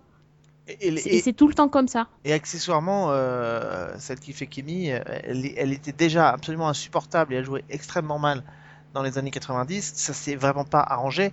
Et pour Ça cause, la, la pauvre fille, je suis pas sûr qu'elle ait fait autre chose entre la fin de la fête à la maison et le début de cette nouvelle, mais c'est une catastrophe. C'est une catastrophe. C'est-à-dire qu'à un moment donné, je me suis fait la réflexion en les voyant que dans cette série, parfois, les enfants étaient même meilleurs que les adultes. Le Oui. petit, le petit gamin Le le petit, petit ouais. gamin ouais, le petit. faussement intello. Je. Alors honnêtement, s'il y avait quelque chose à sauver dans la fête à la maison, ce serait lui. Euh, je l'ai trouvé assez, je l'ai trouvé assez fun, assez marrant ce gamin, euh, avec qui on sent que c'est un petit surdoué, etc. Euh, mais même ça, c'est déjà vu dix mille fois. Mais, mais à la limite dans, dans, dans le pitch, voilà, ça, passe bien, ça se, ça se marie bien et c'est ça qui m'a fait sourire. Mais c'est la seule chose qui a à sauver. Il y a rien d'autre, il y a rien d'autre à sauver. Donc, donc, et voilà, et tout ce qui avait le sel de ces filles quand elles étaient gamines et quand elles étaient plus jeunes, ça passe plus maintenant parce que honnêtement, s'il y a, alors autant Candice Cameron n'a pas tellement changé, je trouve. Euh, elle a pris des années évidemment, ça c'est normal, mais elle n'a pas tellement changé. Euh, Stéphanie, euh, pardon, mais alors elle, elle a totalement changé. Elle a été, elle s'est transformée. Euh, on revoyait les dernières saisons de la fête à la maison où c'était encore, elle avait encore une, une gueule de gamine. Enfin, aujourd'hui, elle doit, elle doit avoir une trentaine d'années. elle arrive, décolleté plongeant et tout. Enfin, c'est vraiment, c'est du changement radical de chez radical. Oui, elle est un peu Comment dire vulgaire, voilà. Qui n'était pas tellement le cas en plus dans la version. Non, elle, non, était, c'est elle, sûr. était, elle était insupportable dans la première série. Mais euh, voilà, donc maintenant ce qu'on attend, enfin ce qu'on guette, ce qu'on peut imaginer, c'est qu'en saison 2, maintenant qu'ils sont installés, ils vont peut-être pouvoir négocier l'arrivée des sœurs Olsen, parce que c'est, il manque, il manque plus qu'elles finalement pour la série. Mais même ça, même ça, ça va pas le faire, parce que honnêtement, enfin pour avoir revu, parce que la série repasse en ce moment sur AB1 par exemple, et pour avoir revu euh, les, notamment les dernières saisons, c'est dans les dernières saisons que c'est plus drôle. Euh, Michel, c'était la, la seule le seul personnage de la série qui était drôle. Enfin, elle avait, Oui. des- elle avait des avait les mimiques, réflexions, les. elle les avait des petites remarques. euh, elle avait des petites remarques. Pour une fois, en plus, le doublage en français la concernant était plutôt réussi. Euh, elle avait son petit mimique euh, un peu à la Arnold dans Arnold et Willy. Elle, elle arrêtait pas de sortir. Tu vas avoir de gros problèmes, monsieur. Enfin, je sais pas si vous vous souvenez. Oui. Elle était, elle était Oui. toute drôle, elle était toute chou. Enfin voilà. Mais ça va transposer 30 ans après. euh, la sœur, l'une des sœurs Olsen, on l'a vu dans Age of Ultron, on la verra dans Captain America. Vous pensez bien que la voir revenir en Michel Tanner dans La Fête à la Maison, euh, C'est ça, sûr. Puis en plus, à, à deux pour un rôle, euh, c'est pas du tout pareil aussi. Et à deux pour un rôle, ce sera pas pareil. Donc euh, bon, on met de côté. Euh, Faites-vous votre propre opinion, hein, vous pouvez regarder. J'ai même pas essayé de regarder la, la version française. Parce que du coup, le, le jeu de mots sur DJ Tanner, Si, je sais pas si. comment ça va le faire. Si, j'en ai vu un bout en français et je sais plus. Bah si, c'est pareil, DJ, euh, Ah bah, on passe. l'appelait DJ à l'époque. hein. DJ. Donc ça veut ouais. dire qu'ils ont dû transformer le. Ouais, le how, euh, le how rude, c'est ça, c'est rude, euh, j'ai retenu. Mhm. Et euh, je sais plus quoi, la truc qu'ils disent tout le temps, je- il y a deux, trois trucs, mais bon, pff, c'est tellement pas intéressant. Non, c'est voilà. Je, je sais pas, j'ai perdu du temps et puis j'ai perdu du temps à en parler. Ah, mais il fallait bien Euh, qu'on puisse se fais- défouler un peu. Je fais un coucou à Jonathan sur Twitter qui doit être le seul à aimer, mais euh, je, je ne sais Ah, pas. comment elle le balance Ouais, ouais, ouais, mais, je, mais bon. Voilà, oui. Je le balance, Jonathan. Hashtag Jonathan. Jonathan, c'est pour toi.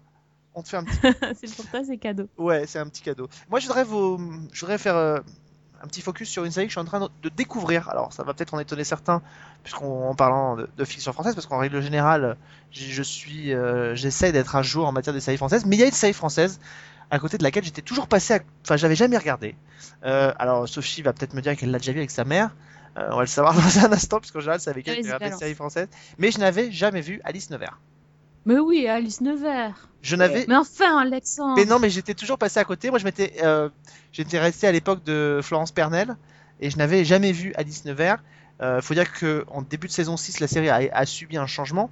Elle est passée d'un format 90 minutes à un format euh, 52 minutes, en, devenant aussi euh, feuilletonnante. Euh, donc, je me suis en train de redécouvrir j'ai reçu les, les, les DVD des saisons 10, 11 et 12 de la série et, et voilà. Et j'ai découvert Alice Nevers. Et moi, j'aime beaucoup Alice Nevers. Euh, j'aime beaucoup. Alors bon, Marine Delterme est pas toujours formidable, mais les histoires sont assez fun, assez originales, Et, euh, et je, je ne sais pas quelles sont les influences pour, euh, pour ces histoires, mais je pense que les auteurs ont dû regarder un peu souvent Cold Case, à mon avis, parce que on est toujours. La fin de la- chaque épisode se termine toujours sur la même musique avec les personnages arrêtés, les évolutions, etc. sur la, la fin de l'histoire et, et- et les conséquences sur eux du drame qu'ils ont vécu. Et je trouve que ce qui est formidable dans, Alice Nevers, c'est finalement que les, histoires sont toujours des histoires qui touchent à l'intime. On n'est jamais sur des gros assassinats avec des, avec des types et juste des criminels comme on voit dans toutes les séries. On est toujours, et c'est en ça que ça me fait penser à Cold Case, c'est-à-dire qu'on est toujours sur des histoires qui touchent à l'humain et qui touchent à des tragédies que vivent les gens. Euh, c'est jamais des solutions faciles, c'est toujours des, des drames qui frappent les gens et qui les poussent à tuer. Et, et c'est ça qui m'a, c'est ça qui m'a vraiment plu. Euh, Il y a des histoires qui sont plus ou moins réussies, mais, euh, mais voilà, j'ai découvert des, des, choses qui étaient vraiment intéressantes sur des sujets dont on parle pas forcément. Euh, beaucoup dans les séries, même en France. Il y a un épisode, un double épisode sur l'Afghanistan, il y a un épisode sur les skins party. Enfin voilà, il y a beaucoup beaucoup de choses et moi ça m'a vraiment beaucoup plu.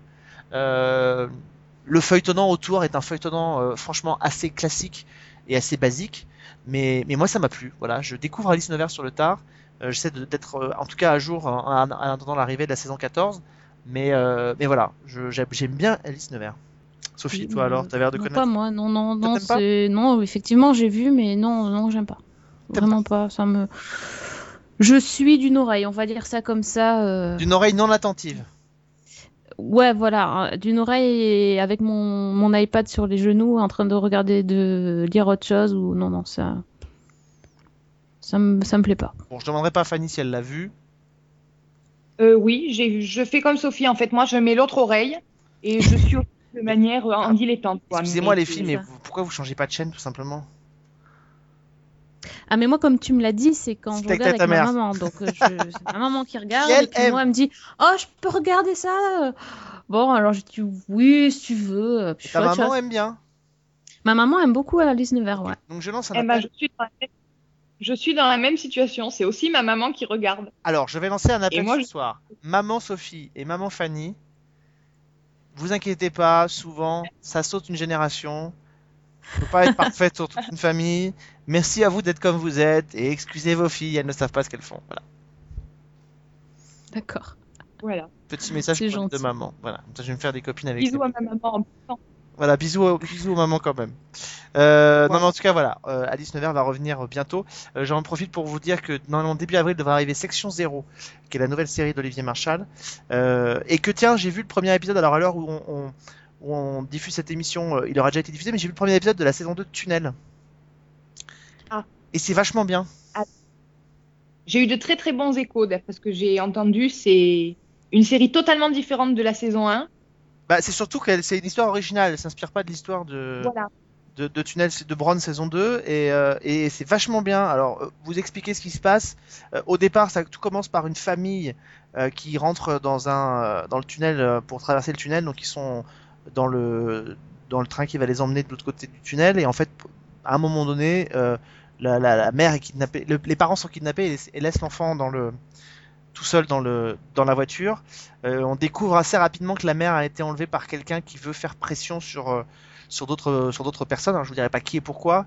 Et en fait, on découvre que c'est lié en fait à la volonté de faire cracher euh, un avion dans lequel il y aurait il pourrait y avoir un juge un juge d'instruction. Alors en tout cas, c'est ce qu'on a dans le premier épisode, puisque quelqu'un prend le contrôle de l'avion et le fait se cracher.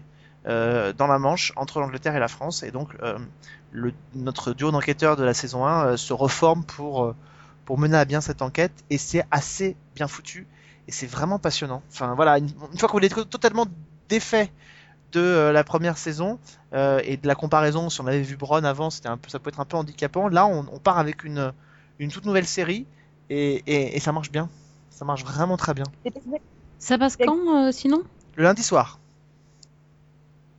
C'est exactement ce que j'ai entendu en fait. Les, les personnes qui m'en ont parlé m'ont dit que euh, sorti de la comparaison de la saison 1, on avait vraiment l'impression qu'il y avait une, une libération, si tu veux. Qu'ils étaient enfin libres de faire ce qu'ils voulaient et que ça se ressentait euh, assez fortement. Donc, euh, moi, j'avais déjà beaucoup aimé la saison 1. donc.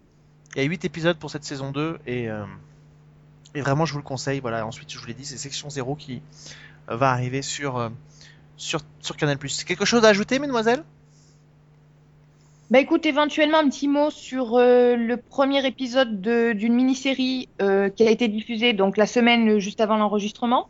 Mhm. C'est Hap et Léonard de Ah. Sundance TV. Donc on continue sur les séries qu'on n'avait jamais entendues avant toi. C'est ça qui est bien.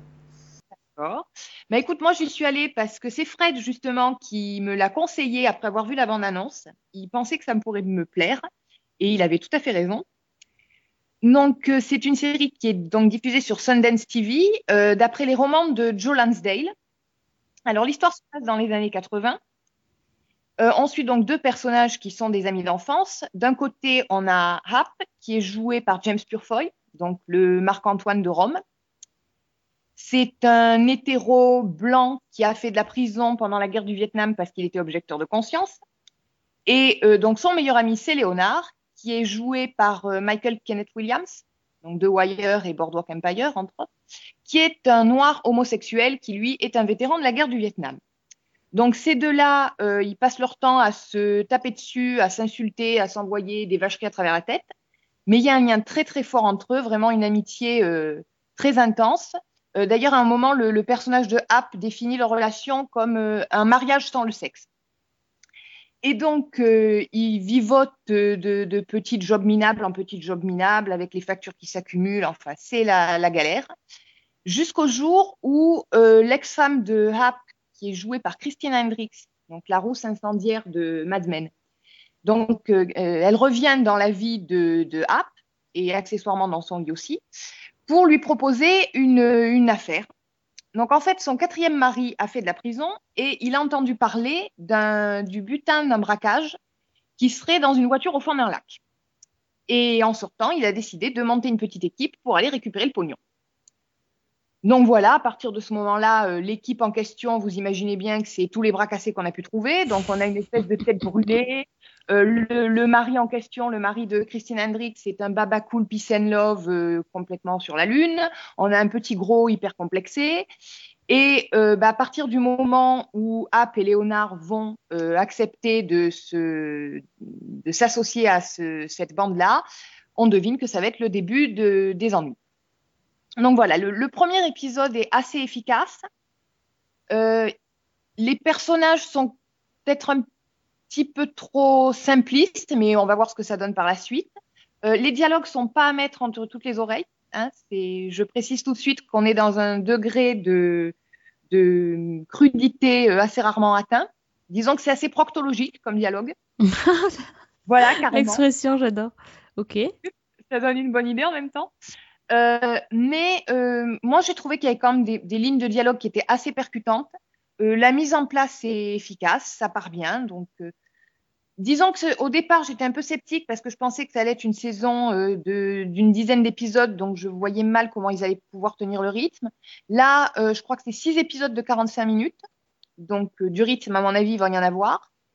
C'est euh, comment vous expliquer? C'est en fait c'est les, les, personnages de Justified qui se retrouvent impliqués dans une histoire à la Mad Dogs et on a du Ocean's Eleven par-dessus pour la trame.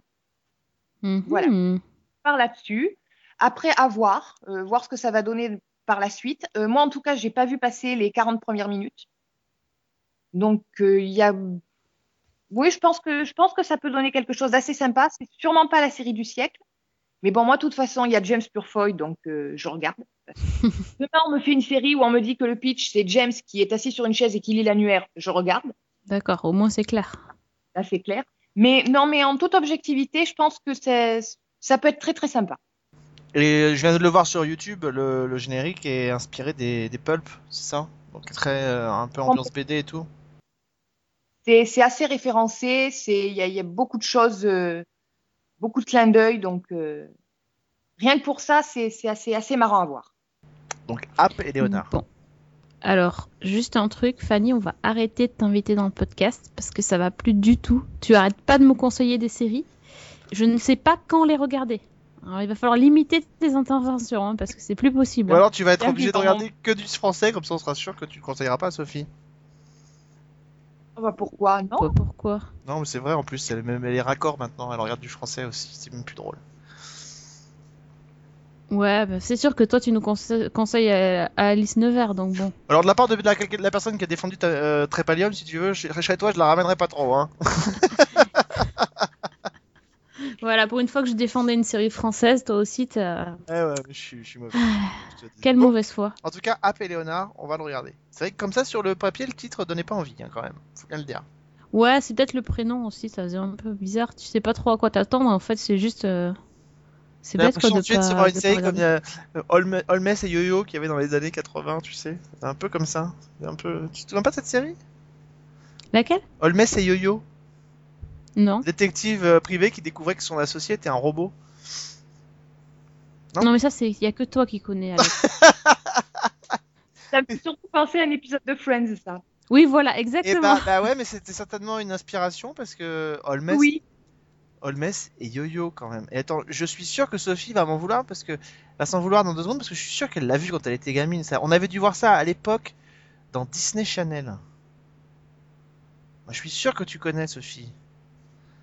Là, on, va- là, on se remet en. Attendez, on se met en mode rétro season 1 parce que je suis sûr que C'est ça, il est frustré, ça fait longtemps qu'on n'a pas fait de rétro, il Ah, commence fait- à me sortir des trucs... euh, exactement. Donc du De coup, retour dans le placard. De, de exactement. retour dans le placard de Non, mais voilà, on va ça. faire comme on fait dans le truc, dans le, dans le rétro, c'est-à-dire j'envoie le lien du générique à mes collègues dans le, dans la, dans le chat de, de la conversation de notre enregistrement. Et, et, Et, elle- et on clique. et vous cliquez, et je suis sûr que vous allez me dire que vous connaissez Holmes et Yo-Yo, enfin c'est pas possible. Mais Holmes, t'es sûr?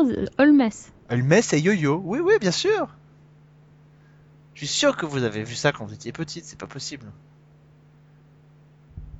C'est ce moment, vous savez, intense où je suis obligé de meubler le temps que la, la, euh, la, la vidéo se lance et que j'entende des Ah oh, bah non, oh putain c'est quoi cette merde? Ou des trucs comme ça, vous voyez. Alors ça marche ou pas? Oui, c'est- ça marche, mais je suis décédée là. Vous connaissez pas? Non. Alors non seulement je connais pas, mais j'ai- pas envie de connaître. Mais t'es sûr que tu regardais ça? Ah bah moi j'ai vu ça quand j'étais petit, oui bien sûr. Et je fais un grand coucou à Fred, euh, notre Fred qui lui connaît. Je fais un coucou aussi à Lionel Olanga, l'un des créateurs de Le Shérif, qui, est, qui connaît très bien cette série aussi. Non, non, je vous assure. Je pense que je sais pourquoi tu as quelques séquelles maintenant. Holmes et Yo-Yo. Non, mais, Enfin- mais non, ça ne me dit rien. Oh, mais là c'est pas possible. Je suis sûr que vous le faites exprès. J'ai Eh ben, ça, dis donc. Bon bah écoutez, je vous annonce les amis que la semaine prochaine nous allons faire un épisode consacré à Holmes et Yo-Yo.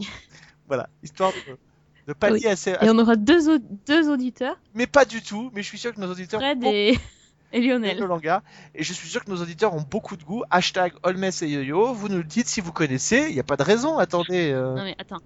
Alex, Quoi? Je, je t'explique. Bon, on, sait que Fred euh, existait avant les dinosaures, mais quand même, je vois, je vois le truc.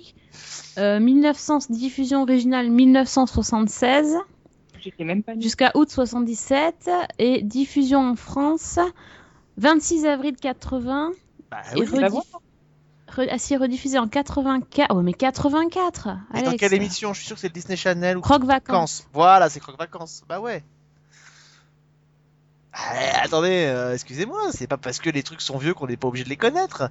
Non, mais je pense que dans la vie, il y a des séries qu'il faut connaître pour se faire une culture série. Il y a le prisonnier et il y a Holmes et Yo-Yo. Je suis désolé, il y a un moment donné. euh, Très bien. Alors, je prends l'engagement de regarder au moins un épisode de Holmes et Yo-Yo. Ah, mais Ah on peut pas, on peut pas dire qu'il s'appelle Holmes ou ça me perturbe. Hein. mais Excuse-moi non, non, mais moi, je, je, dans, vu- le, le, la- le pitch de la série, vu tout ça, c'est obligé, il faut le lire Holmes, sinon ça n'a plus tout. D'accord. de- Et, tu- et tu sais que son prénom est donc Alex. Bah, c'est pour ça Alex, il C'est s'appelle. c'est le robot yo-yo, hein. enfin voilà, je vous le dis, c'est pas non plus. euh, voilà. Non mais Holmes, ça le fait dans le truc, c'est comme ça que c'était prononcé en Ouais, France à l'époque. Oui, ça se dit Holmes, bien. on est d'accord, mais Holmes c'est quand même beaucoup plus, ça a plus le. Donc, Donc, la Fanny, semaine prochaine, on fait, on fait euh, Holmes et Yo-Yo quoi. bah voilà. Avec non parce que Fanny. je sais pas. ah, Oui, il y a des gens qui parlent de vinyle, euh, de de Judd Apatow, tout ça. Nous, on fait Holmes et Yo-Yo. Très bien. Ok. Mais Pour nous, démarquer. attendez, nous on va toujours à contre en contre-emploi de tout ce, ce à quoi on peut nous imaginer. Donc excusez-nous. Non, mais en fait, on, est des- on, on prévoit le reboot sur Netflix. Exactement. Le, le- la suite sur Netflix. Et attendez, on sera les premiers à en avoir reparlé quand Netflix annoncera le retour, parce que Netflix, après avoir ressuscité la fête à la maison, peut tout ressusciter. Non mais attendez, moi je vous le dis, ça, on tient, on tient quelque chose, on tient quelque chose. Évidemment, tout le monde va, recon- va reconnaître, euh, va recommander vinyle, enfin c'est tôt, enfin tu vois, voilà, c'est basique. Mais nous, on sera là. Voilà. On fera Holmes et Yo-Yo. Et dans la... pas les malins. Nous, Comment on sera là. Les gens, les gens peut-être pas, mais. Et si, et même moi, ça. après, je vous parlerai de Matthew Star aussi, vous voyez. On va faire des trucs très. euh, Ouais, je vous parlerai de ça. Mais attendez. Caraïbes Offshore aussi, avec le hors-bord, vous savez. qui- Mais c'est. Voilà. Ah, mais avec Hulk Hogan. Avec Hulk Hogan. Mais tu vois que tu connais tes classiques, Sophie. Donc voilà, on va Oui. pallier. Holmes et Yo-Yo, grâce à moi. Tu ne m'auras pas pupette. Et Fanny, donc tu reviens la prochaine fois et tu nous parleras de Holmes et Yo-Yo. D'accord. Si tu as les yeux qui saignent, Voilà. tu me feras pas de procès. Euh, et ben justement, Sophie, tiens, on parle de quoi la semaine prochaine? À part Holmes et Yo-Yo, bien sûr que vous êtes la foule en délire nous réclame. Bah, écoute, moi j'ai envie de parler du vinyle alors. euh, Et ben parlons du Nil la semaine prochaine. Voilà. Voilà. Est-ce que tu aimes le rock'n'roll? Est-ce que voilà, est-ce que tu aimes les hommes en pantalon en cuir? Je vous raconte pas l'émission dans laquelle il y aura en première partie vinyle, en deuxième Holmes et Yo-Yo. Je pense qu'il y aura. être collector. Non mais il y a aucune autre émission dans laquelle vous allez entendre ça. Ah, sûr. En même sûr. temps, c'est le secret de la réussite. Si on est encore là 7 ans après, 285 numéros. C'est peut-être la dernière. On, on sait pas. Non, non, non, non, non. Les gens, allez-y, soutenez-moi, franchement. Hashtag Holmes et Yo-Yo. Mince. D'ailleurs, je vais mettre un petit post juste après pour être sûr que les gens ne ratent pas cette émission. Bon, bah écoutez, merci en tout cas Fanny d'être revenue dans cette émission surréaliste. Mais je suis pas déçue du tout du voyage, je peux te dire. Oui, ça j'imagine. Merci à vous de m'avoir accueilli. Eh bien, c'est un plaisir. Donc, euh, tu reviens pour nous parler d'Holmes et Yo-Yo. Et on parlera aussi de vinyle la semaine prochaine. Et ouais, la nouvelle série de HBO. euh, parce que c'est vraiment une série importante et on n'en avait pas encore parlé. Eh bien, on va s'y frotter la semaine prochaine. Peut-être qu'on essaiera de jeter un petit coup d'œil aussi à The Family parce que c'est un- une des nouvelles séries qui a été lancée aussi. Ça peut être pas mal. On va essayer. Mais Ouais, bon, je sais pas si je vais pouvoir euh, Non. me non. remettre de, de, de tout. Écoute, après. tu sais quoi? Je pense qu'il vaut mieux que tu te focalises sur Holmes et Yo-Yo. Et puis, on verra euh, The, The Family plus Le tard. De toute reste, façon, euh, Mick Jagger, tout ça, Le non, reste, hein, super, super. De toute façon, d'un côté, Vinny il a déjà été renouvelé, de l'autre, euh, The, Fam- The Family a fait un tellement pitoyable lancement que je suis pas sûr que ça fasse long feu. Donc voilà, laisse de la place pour Holmes et Yo-Yo avec que 13 épisodes de 26 minutes, c'est jouable. Très bien. Ben, écoute, euh, je vais y réfléchir. hein. Et en attendant, euh, bonne semaine, bonne série et euh, peut-être éventuellement à la semaine prochaine.